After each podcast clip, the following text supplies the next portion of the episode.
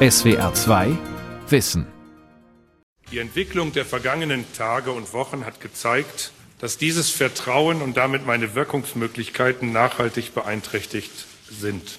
Ich trete deshalb heute vom Amt des Bundespräsidenten zurück, um den Weg zügig für die Nachfolge freizumachen. Auf den Tag genau zehn Jahre ist es her, dass Christian Wulff, der jüngste aller bisherigen Bundespräsidenten, sein Amt niedergelegt hat. Nie zuvor ist ein Politiker in Deutschland so rasant ins höchste Amt der Bundesrepublik aufgestiegen und so schnell abgestürzt. Nach nur 598 Tagen trat Wulff zurück. In seiner eigenen Wahrnehmung waren daran vor allem schuld? Naja, die Medien. Und zwar nicht nur die Bildzeitung, wie vielleicht viele annehmen. Kilian Pfeffer und Christopher Jänert haben den Fall über viele Monate recherchiert und konnten sogar mit Christian Wulff persönlich sprechen, der nur höchst selten Interviews gibt. Wir blicken gemeinsam zurück in diesem SWR2 Wissen mit Sonja Striegel und diesem Titel. Der Rücktritt des Bundespräsidenten Christian Wulff und die Macht der Medien. Das ist die Stimme von Kilian Pfeffer, bis vor kurzem politischer Korrespondent im ARD Hauptstadtstudio. Hallo Kilian. Hallo Sonja. Und so klingt Christopher Jänert, stellvertretender Leiter des SWR Hauptstadtstudios. Hallo Christopher. Hallo Sonja. Christian Wulff sieht sich bis heute als Opfer der Medien. Er klagt sie an und so klingt das. Das hat er euch im Interview gesagt. Und diese Übergriffigkeit, äh, zu weit zu gehen, jede Unschuldsvermutung auszublenden, jede Verhältnismäßigkeit zu missachten, in Herdentrieb hier vorzugehen, da mal zu sagen, also nicht alles haben wir richtig gemacht und lassen uns mal eine neue Basis suchen und mal wieder eine Brücke bauen, das hätte sich schon angestanden. Was hat euch daran gereizt, der Affäre Wulff tiefer auf den Grund zu gehen? Jetzt zehn Jahre nach Beginn der Affäre. Ist dazu nicht alles recherchiert, gesagt und geschrieben worden? Also vieles erkennt man natürlich mit etwas Distanz genauer. Man kommt auch der Frage näher, was eigentlich alles dafür nötig ist, damit ein Bundespräsident zurücktreten muss. Im Lauf der Recherche haben wir dann auch ein Bild dafür gefunden, nämlich der perfekte Sturm im Sinne einer maximalen Katastrophe, die dann entsteht, wenn so viele unvorhersehbare Dinge zusammenkommen, dass etwas komplett außer Kontrolle gerät. Ja, wir wollten einfach alle Aspekte dieser Geschichte nochmal neu betrachten. Wir haben auch viel Neues erfahren in dieser Geschichte. Ja, und insgesamt, das haben wir so rausgefunden, das ist ein Politkrimi gewesen, könnte man sagen. Das Geschäft Politik ist schmutzig, das weiß man, das ist eine Binsenweisheit und wir haben uns einfach nochmal ganz genau angeguckt, wie schmutzig sich teilweise wirklich da auch Leute verhalten haben. Dabei habt ihr so viel Material zusammengetragen, dass ein eigener, ein siebenteiliger Podcast daraus entstanden ist. Er heißt Christian Wulff, der Fall des Bundespräsidenten, ist überall abrufbar, wo es Podcasts gibt, zum Beispiel in der ARD Audiothek und in der SWR 3 App. Und darin geht es zum Beispiel ausführlich darum, wie sich die Beziehung zwischen Christian Wulff und der Bildzeitung auseinanderentwickelt hat. Und ihr habt auch zu Olaf Gläsecker recherchiert. Das ist der Mann, über den viele sagen, dass ohne ihn die ganze Karriere von Christian Wulff überhaupt nicht möglich gewesen wäre. Es ist euch beiden gelungen, die beiden Gegenspieler, wenn man so will, zu interviewen, den Bundespräsidenten und den Bild-Chefredakteur, also Christian Wulff und Kai Diekmann. Wie habt ihr diese beiden für ein Interview gewonnen? Also bei Christian Wulff war es so, dass der so etwas mühsam überzeugt werden musste. Ich habe so einen ganz guten Eindruck von seiner Persönlichkeit bekommen. Eigentlich wollte er gar nicht mehr darüber reden. Er hat gesagt, naja, wen das hier noch interessiert, der soll bitte mein Buch lesen. Ich vermute aber, es hat ihn dann doch noch mal gereizt, äh, dass er noch ein anderes Bild von sich vermitteln kann. Ich habe ihn dann am Rande einer Veranstaltung angesprochen, habe ihm das Projekt etwas erläutert und dann hat er sich auch später darauf eingelassen. Diekmann war eigentlich sofort dabei, als er gehört hat, dass Christian Wulff zugesagt hat und beide haben dann ihre Rolle gespielt, also Christian Wulff, der sich eben als Opfer einer unreflektierten Medienmeute sieht und Kai Diekmann, der sich mm, ja doch sich sehr als einen ehrenwerten Journalisten präsentiert hat. Ich würde gerne kurz zusammenfassen mit euch, was zwischen dem 12. Dezember 2011 und dem 17. Februar 2012 passiert ist. Da spitzte sich die Lage für den Bundespräsidenten dramatisch zu. Er sprach Bild-Chef Diekmann auf den Anrufbeantworter, und zwar, die Bild möge doch bitte einen kritischen Artikel über ihn zurückhalten. Das ist richtig, diese Mailbox-Nachricht, die wurde dann aber erst Anfang Januar bekannt. In dem Bildartikel, den du gerade angesprochen hast, da wurde die Frage aufgeworfen, hat Wulff das Parlament getäuscht? Also hat er die Unwahrheit gesagt, als im niedersächsischen Landesparlament danach gefragt wurde, ob es eine geschäftliche Beziehung zwischen ihm und dem Unternehmer Egon Gerkens gab, bei dem Wulff Urlaub gemacht hatte. Das war so ein väterlicher Freund von Wulff und Mann von Edith Gerkens, die Wulff einen Kredit über 500.000 Euro für sein Haus in Großburg-Wedel zur Verfügung gestellt hatte. Es kam dann raus, so richtig die Unwahrheit hat er nicht gesagt, aber auch nur halb die Wahrheit. Und dann ging es noch um die Frage, ob es eigentlich okay ist, dass Wolf als Ministerpräsident doch einige Gratisurlaube bei Freunden gemacht hatte. Er ist dann also ziemlich unter Druck geraten und dann kam sozusagen als Tüpfelchen auf dem i noch heraus, Anfang Januar, dass Wolf Bildchef Diekmann auf die Mailbox gesprochen hatte. Christian Wulff sagt, es hätte aber schon vor dieser Phase Absprachen zwischen Medien gegeben, und zwar mit dem Ziel, ihn aus dem Amt zu schreiben. Diejenigen, die mir wirklich das Leben von Anfang der Nominierung über die Wahl bis zum Schluss schwer gemacht haben.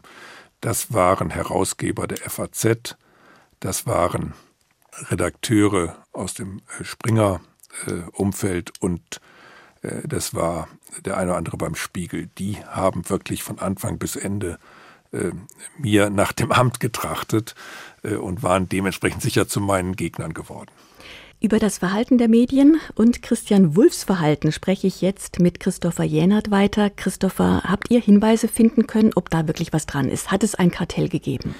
Also wir haben jedenfalls mit vielen Menschen drüber gesprochen, auch in diesen Medien, die Wolf da anspricht. Aber nach allem, was wir erfahren haben, ist das ziemlich unwahrscheinlich, dass es diese Absprachen gegeben hat, dass sich da mehrere Medien wohl einen Plan gemacht haben, um den Bundespräsidenten aus dem Amt zu schreiben sozusagen.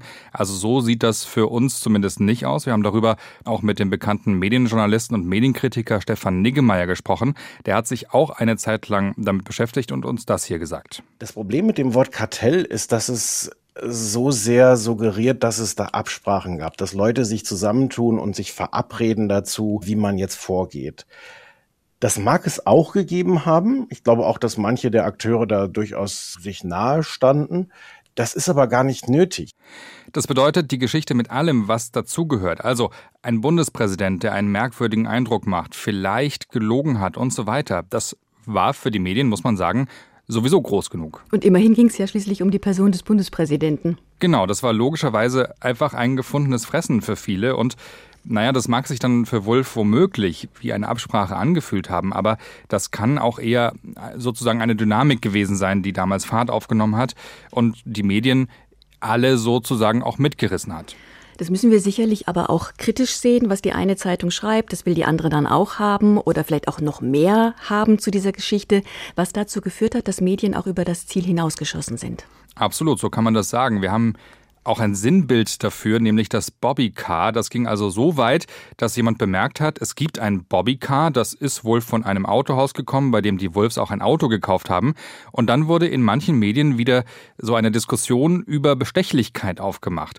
Unter anderem darüber haben wir auch mit Wolfs Anwalt Gernot Lehr gesprochen, der damals so eine Art Krisenmanager war für Wolfs Team und er schildert, was damals passiert ist. Wir lassen diesen Abschnitt ein bisschen länger laufen, weil Gernot Lehr diese Absurdität so gut schildert. In Journalistenkreisen war eine Stimmung, die ich noch nie so erlebt habe. Ich habe zu praktisch jeder Lebensphase von Christian Wolf Anfragen bekommen. Wir haben in einem Team von drei Anwälten und zwei wissenschaftlichen Mitarbeitern und dem Team, das äh, unmittelbar im Bundespräsidium um Herrn Wolf herum war, diese Fragen beantwortet. Wenn beispielsweise Christian Wulff oder seine Frau eine Massage in einem Hotel gebucht hatten, was Journalisten herausgefunden hatten, wurde gefragt, ob er die denn auch gezahlt habe.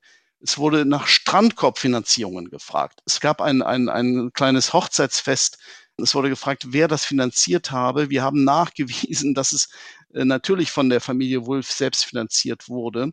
Es wurde wirklich jede Reise überprüft. Und das führte immer wieder zu dem Eindruck, aha, da gibt es den Verdacht, dass er sich fehlverhalten habe und er kommt nur salamiweise mit Informationen heraus. Nein, die Fragen wurden salamiweise gestellt zu Ereignissen, die völlig harmlos waren und die man gar nicht kritisch ansehen konnte.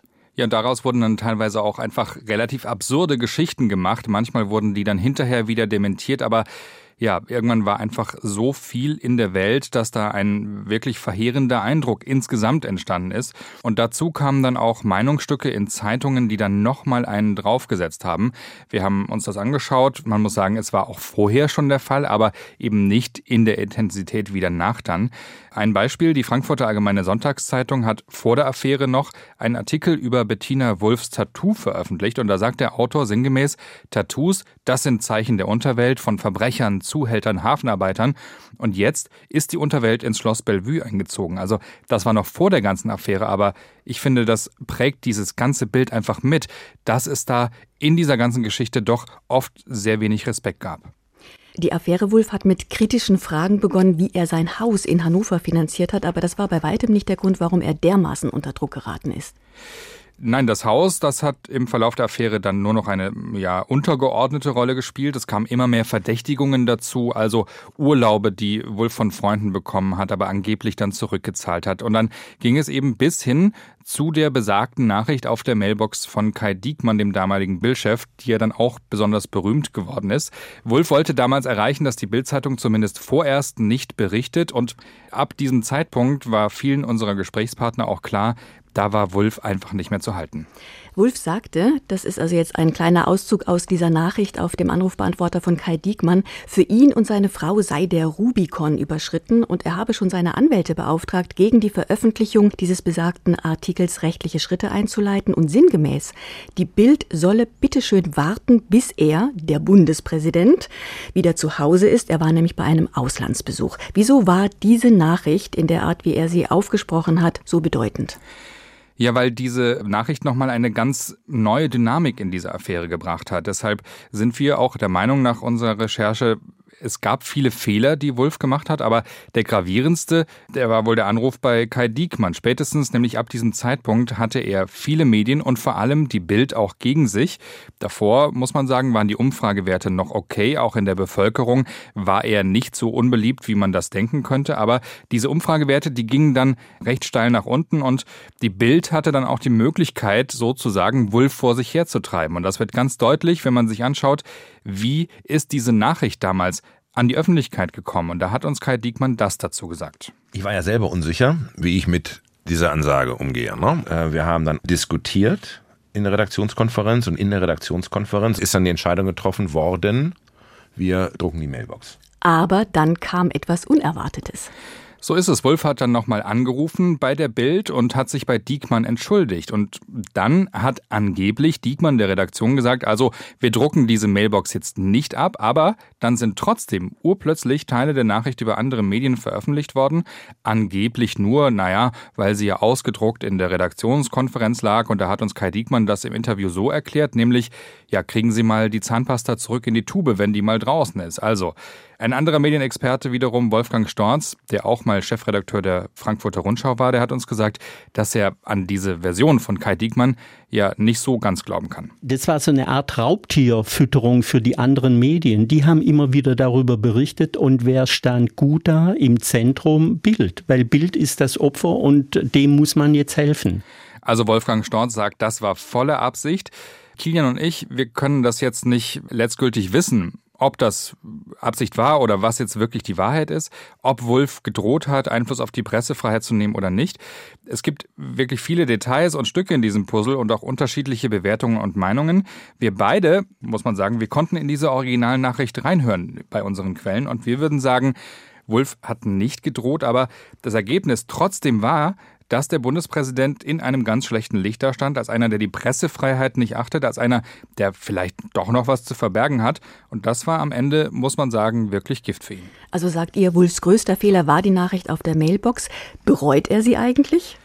Das kann man so wohl nicht sagen. Wir haben ihn genau das auch gefragt und das hier hat er geantwortet. Ich stehe zu allem, was ich gesagt habe und habe sehr rational auch entschieden äh, anzurufen, weil ich nicht mir später den Vorwurf machen wollte, äh, hättest du mal angerufen. Also das äh, ist auch nach wie vor eine Sache, mit der ich im Reinen bin. Er bereut nicht, was er gesagt hat und was er getan hat. Aber was es ausgelöst hat, ja, kann man sagen, das bereut er. Die Botschaft selbst aber nicht. Das erstaunt mich sehr. Seine Beharrlichkeit, seine Uneinsichtigkeit auch. Überrascht euch das nicht? Naja, wir haben auch versucht, uns das zu erklären, wie er da so reagiert. Und dazu muss man sagen, er hat natürlich was mitgemacht, was sich kaum einer von uns richtig vorstellen kann. Da ist schlagartig eine große Karriere sozusagen zerstört worden. Das hatte auch Auswirkungen auf sein Privatleben, weiß man heute. Und damit muss man natürlich klarkommen und sich auch ja, Erklärmuster bereitlegen, mit denen man dann auch leben kann. Zumindest für uns sieht das so aus. Würdet ihr sagen, dass Wulff Opfer der Medien oder vielleicht sogar nur der Bildzeitung war, so wie er es selbst behauptet? Wenn wir eins jetzt in dieser Recherche gelernt haben, dann ist es folgendes. Diese ganze Affäre, die ist nicht schwarz oder weiß, wie man zunächst denken könnte. Und deshalb ist es auch für uns schwierig zu sagen, war er jetzt Opfer oder war er nicht Opfer. Vielleicht kann man sich darauf einigen, dass ihm auf jeden Fall übel mitgespielt wurde, ja, aber er war eben auch nicht komplett unschuldig an allem. Er hat zwar nichts explizit Verbotenes getan und er ist ja auch zwei Jahre später freigesprochen worden. Denn es hat ja ein Strafverfahren gegen ihn gegeben wegen des Verdachts der Untreue. Da spielte die Staatsanwaltschaft Hannover eine gewisse Rolle. Das ist auch genauer nachzuhören in einer Folge eures siebenteiligen Podcasts. Und leider muss man auch sagen, die Menschen interessieren sich ja meistens mehr für die Anschuldigungen als dann für die Freisprüche.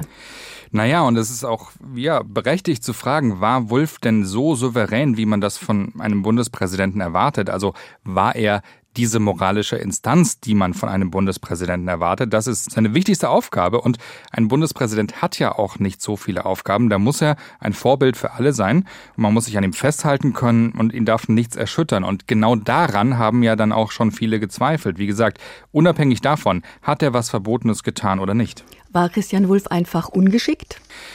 Naja, unsere Quellen haben uns gesagt, mit den Medien konnte Wolf zum Beispiel nie so richtig gut. Da war er tatsächlich wohl ungeschickt. Wir haben aber auch immer wieder gestaunt, wie viele Fehler so ein Politprofi auch machen kann. Das sind überwiegend Dinge, die sind schon passiert, als er noch in Hannover Ministerpräsident war. Das war die Sache mit dem Hauskauf. Da hat er zwar die Wahrheit gesagt, aber ein Detail am Rande verschwiegen, das dann wiederum sehr wichtig wurde. Dann gab es zur Hannoveraner Zeit auch noch eine Flugaffäre. Da hat er ein Upgrade in die Business Class angenommen, obwohl er nur Economy bezahlt hat. Und wir haben ihn auch selbst gefragt, welche Fehler haben Sie denn gemacht? Ich kenne nicht so viele, wo beim Einchecken gesagt wird, wollen Sie wir haben da Plätze frei, eine Klasse höher fliegen, dann sagen, nein, ich möchte bitte in der Klasse bleiben, wo ich bin. Das handhabe ich heute so. Sicher war ein Fehler, einen gebuchten Urlaub, einen bezahlten Urlaub bei einem wohlhabenden Menschen aus Niedersachsen dann anzutreten, den ich als Ministerpräsident antreten wollte. Und dann war ich Bundespräsident geworden, das hätte ich lassen sollen. Aber ob das rechtfertigt, äh, den Verzicht äh, vom Amt äh, zu fordern, wenn man dann auch noch einräumt, dass ein Fehler war, da habe ich starke Zweifel. Also das sind alles Dinge, die können natürlich passieren, aber er muss unterschätzt haben, dass man das alles auch gegen ihn irgendwann verwenden kann, vor allem wenn sich das dann auch häuft. Und wie gesagt, wir haben mit dem Medienjournalisten Stefan Niggemeier gesprochen und er fasst das ganz gut so zusammen. Medien sind einfach auch dazu da, Fragen zu stellen. In welcher Weise ist denn ein Bundespräsident erpressbar oder hat sich abhängig gemacht oder hat äh, Verträge, Freundschaften in einer Weise geschlossen, die mit diesem Amt nicht vereinbar sind? Da zu recherchieren und wenn man erstmal was gefunden hat, auch zu sagen, okay, jetzt gucken wir nochmal genauer hin und noch genauer, noch genauer, ist natürlich ein absolut legitimes und wichtiges journalistisches Anliegen und Vorgehen. Wie gesagt, da haben es ganz klar manche Medien auch übertrieben und es waren auch viele Gerüchte im Umlauf, keine Frage.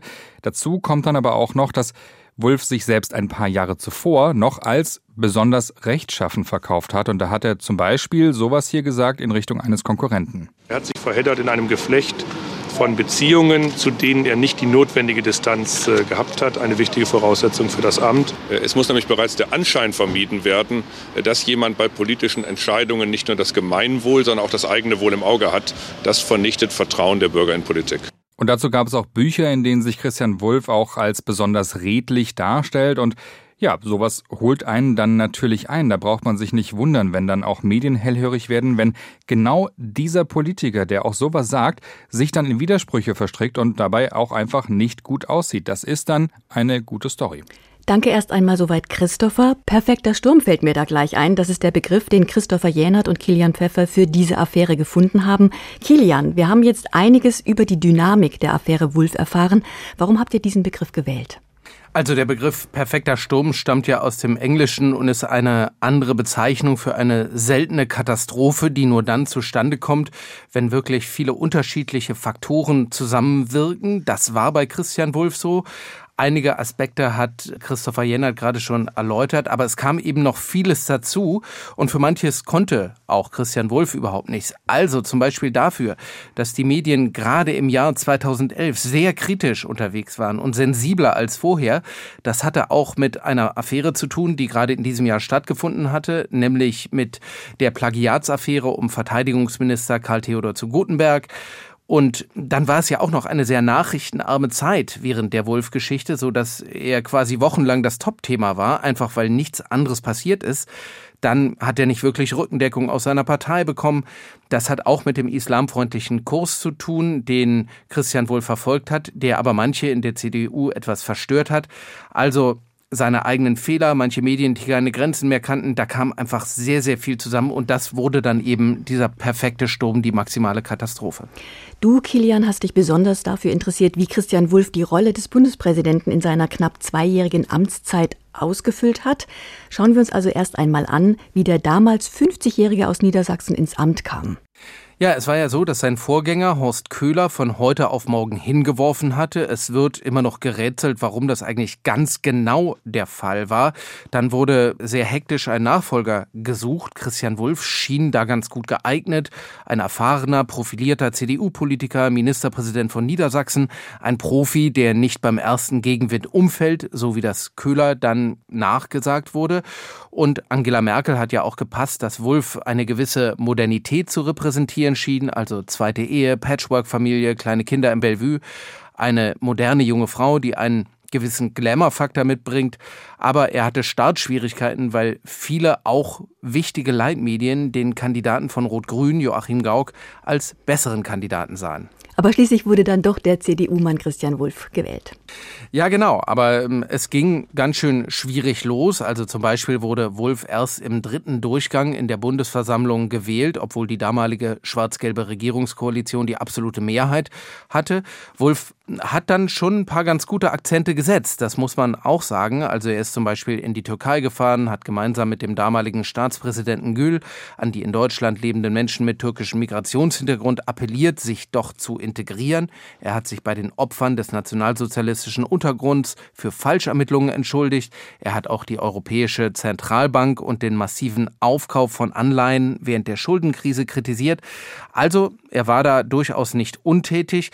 Und fairerweise muss man sagen, die Amtszeit ging dann ja auch in Richtung anderthalb Jahre mehr als in Richtung zwei Jahre. Also das war nicht viel Zeit. Genau 598 Tage. Was bleibt politisch von Christian Wulff? Na, ich würde sagen, zuerst mal hat Wulff das geschafft, worauf jeder Bundespräsident hinarbeitet, nämlich einen zentralen Satz zu finden, der mit ihm verbunden wird und der die Zeit überdauert. Bei Richard von Weizsäcker war das, der 8. Mai war ein Tag der Befreiung. Bei Roman Herzog war das, durch Deutschland muss ein Ruck gehen. Und Wulff hat eben dies hier gesagt. Das Christentum gehört zweifelsfrei zu Deutschland.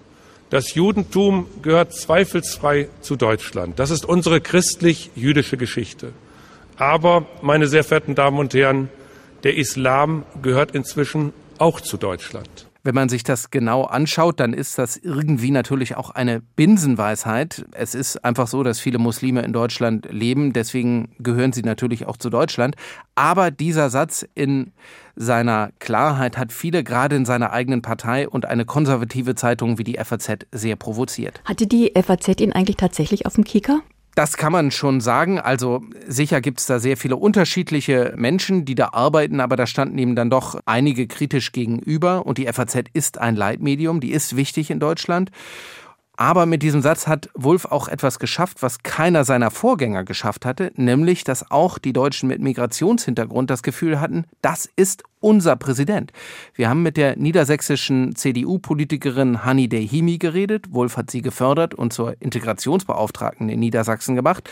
Sie ist auch heute noch ein Wulff-Fan und ihr war es ganz wichtig, dass Wulff das Thema Integration nicht gewählt hat, weil das ein Modethema war, sondern weil er wirklich daran geglaubt hat, sagt sie. Sie müssen mal überlegen, dass Rot-Grün jahrzehntelang immer davon geredet haben, dass Menschen mit Zuwanderungsgeschichte gleichberechtigt behandeln soll. Aber keiner hat sie je in irgendeine Landesregierung oder Bundesregierung berufen. Und er hat es gemacht. Das tut man, wenn man davon überzeugt ist. Das andere ist, wenn es um den Inhalt geht. Ich glaube, auch da als gerade CDU-Politiker dieses Thema zu besetzen, positiv zu besetzen, ist wahrlich keine Selbstverständlichkeit. Und es ist auch nichts, was selbstverständlich mehrheitsfähig ist in der Union. Ich würde sagen, Wolf hat insgesamt da eine wichtige Debatte angestoßen, aber er war einfach zu kurz im Amt, um etwas wirklich Nachhaltiges bewirken zu können. Kilian, würdet ihr beide nach eurer Recherche sagen, Christian Wulff hat das Amt des Bundespräsidenten beschädigt oder wurde es durch die gesamte Affäre beschädigt? Ich glaube sowohl als auch. Also Wolf hat einerseits unterschätzt, was man als Bundespräsident nicht tun sollte, nicht tun darf. Und zwar deswegen nicht tun darf, weil es ein schlechtes Signal aussendet. Also umsonst Urlaube bei einflussreichen Freunden. Dann natürlich die unselige Nachricht, die er auf der Mailbox von Bildchef Diekmann hinterlassen hat die ja zumindest die Debatte befeuert hat, ob Wolf als Bundespräsident unliebsame Berichterstattung unterdrücken wollte. Dann haben ihn Sachen von früher eingeholt und irgendwann gab es dann auch diesen Point of No Return, an dem es angesichts dieser ganzen Vorwürfe schlicht nicht mehr möglich war, Bundespräsident zu bleiben. Dann gab es einen Machtkampf zwischen Medien und Bundespräsident, weil viele sozusagen fassungslos darüber waren, dass Wolf an seinem Amt festhalten wollte, auch mit vielen Grenzüberschreitungen und auch Lügen von Medien. Dann gab es noch Diskussionen um den Ehrensold und ob Wolf den haben darf, den Zapfenstreich und ob Wolf damit verabschiedet werden darf, den Strafprozess, bei dem Wolf schließlich freigesprochen wurde. Das alles hat dann doch schon einen Schaden hinterlassen. Schaden, sagst du, was meinst du konkret? Naja, ich glaube, wenn große Teile einer Gesellschaft das Gefühl haben, dass jemand an der Spitze steht, der da nicht wirklich hingehört, und er wurde ja schließlich von Angela Merkel quasi persönlich ausgewählt, und von der Regierungskoalition getragen, dann gibt Politik kein gutes Bild ab. Der Auswahlprozess wird kritisiert oder wurde kritisiert, das Verhalten von Wolf, aber natürlich auch das Verhalten von Medien, das von vielen zu großen Teilen als fragwürdig empfunden wurde. Und das alles trägt dann natürlich zu einem großen gegenseitigen Misstrauen bei. Die Bundesrepublik hat innerhalb von knapp zwei Jahren zwei Rücktritte ihres Bundespräsidenten erlebt. Zuerst Horst Köhler am 31. Mai 2010, dann Wulff am 17. Februar 2012. Wie wirkte das in Politik und Gesellschaft hinein? Ich glaube, das Vertrauen in dieses Amt wurde beschädigt, auch das Vertrauen in die Politik insgesamt. Es wurde auch noch mal sehr daran gezweifelt, ob dieses Amt überhaupt noch zeitgemäß ist. Das große Pfund des Bundespräsidenten ist ja das Vertrauen der Bürgerinnen und Bürger in ihn. Er muss eine moralische Instanz sein. Christopher Jennert hat das vorhin schon ausgeführt. Ein guter Redner, integer, der durch seinen tadellosen Leumund schafft, Debatten anzustoßen, zu überzeugen, Übereinstimmung herzustellen. Und das hat eigentlich erst wieder Joachim Gauck geschafft, der ursprünglich gegen Wolf angetreten und gescheitert war und sich dann als Glücksfall erwiesen hat. Genau heute, vor zehn Jahren, am 17. Februar 2012, ist Christian Wulff als Bundespräsident zurückgetreten. Was tut er denn eigentlich mittlerweile als Altbundespräsident? Ja, er ist Vorsitzender der Deutschlandstiftung Integration, setzt sich weiter für sein Lebensthema Integration ein, ist auch Präsident des Deutschen Chorverbandes, hat andere repräsentative Funktionen und wir haben ja auch mit anderen Leuten gesprochen und da herausgefunden, er ist in der CDU so eine Art Elder Statesman, also er fungiert als Ratgeber. Was mir aber am meisten in Erinnerung geblieben ist, ist diese Aura der Nostalgie, von der Wolf umgeben ist. Das verbirgt sich manchmal hinter einem fast launigen Ton bei ihm, aber ich glaube, es steckt dahinter, dass er weiß, er kann das alles nicht rückgängig machen, dass diese ganze Geschichte um den Rücktritt immer das Erste ist, woran Menschen denken, sobald sie seinen Namen hören. Wir haben es schon erwähnt, dass ihr beide den Fall Wulff umfassend recherchiert und einen siebenteiligen Podcast produziert habt. Er heißt Christian Wulff, der Fall des Bundespräsidenten, ist überall abrufbar, wo es Podcasts gibt, natürlich auch in der ARD Audiothek. Welche Reaktion gab es bisher darauf? Also wir haben die eine oder andere begeisterte Hörermail bekommen, in der besonders dieser umfassende Ansatz gelobt wurde, also dass wir die Sachen von verschiedenen Seiten aus betrachtet haben, weil man besser versteht, wie manche Dinge zustande gekommen sind. Das hat uns natürlich sehr gefreut, auch weil wir es selbst sehr spannend fanden, sich mit diesem Thema zu beschäftigen. Wir haben auch selber viel gelernt. Wir können also nur empfehlen, unseren Podcast zu hören, wobei es natürlich auch nicht überraschend ist, dass wir das sagen. Vielen Dank euch beiden. Christopher Jänert und Kilian Pfeffer haben den Fall Christian Wulff ausführlich recherchiert. Sehr gerne. SWR 2 Wissen. Der Rücktritt des Bundespräsidenten Christian Wulff und die Macht der Medien von und mit Kilian Pfeffer und Christopher Jänert und Sonja Striegel. SWR 2 Wissen. Manuskripte und weiterführende Informationen zu unserem Podcast und den einzelnen Folgen gibt es unter swr2wissen.de.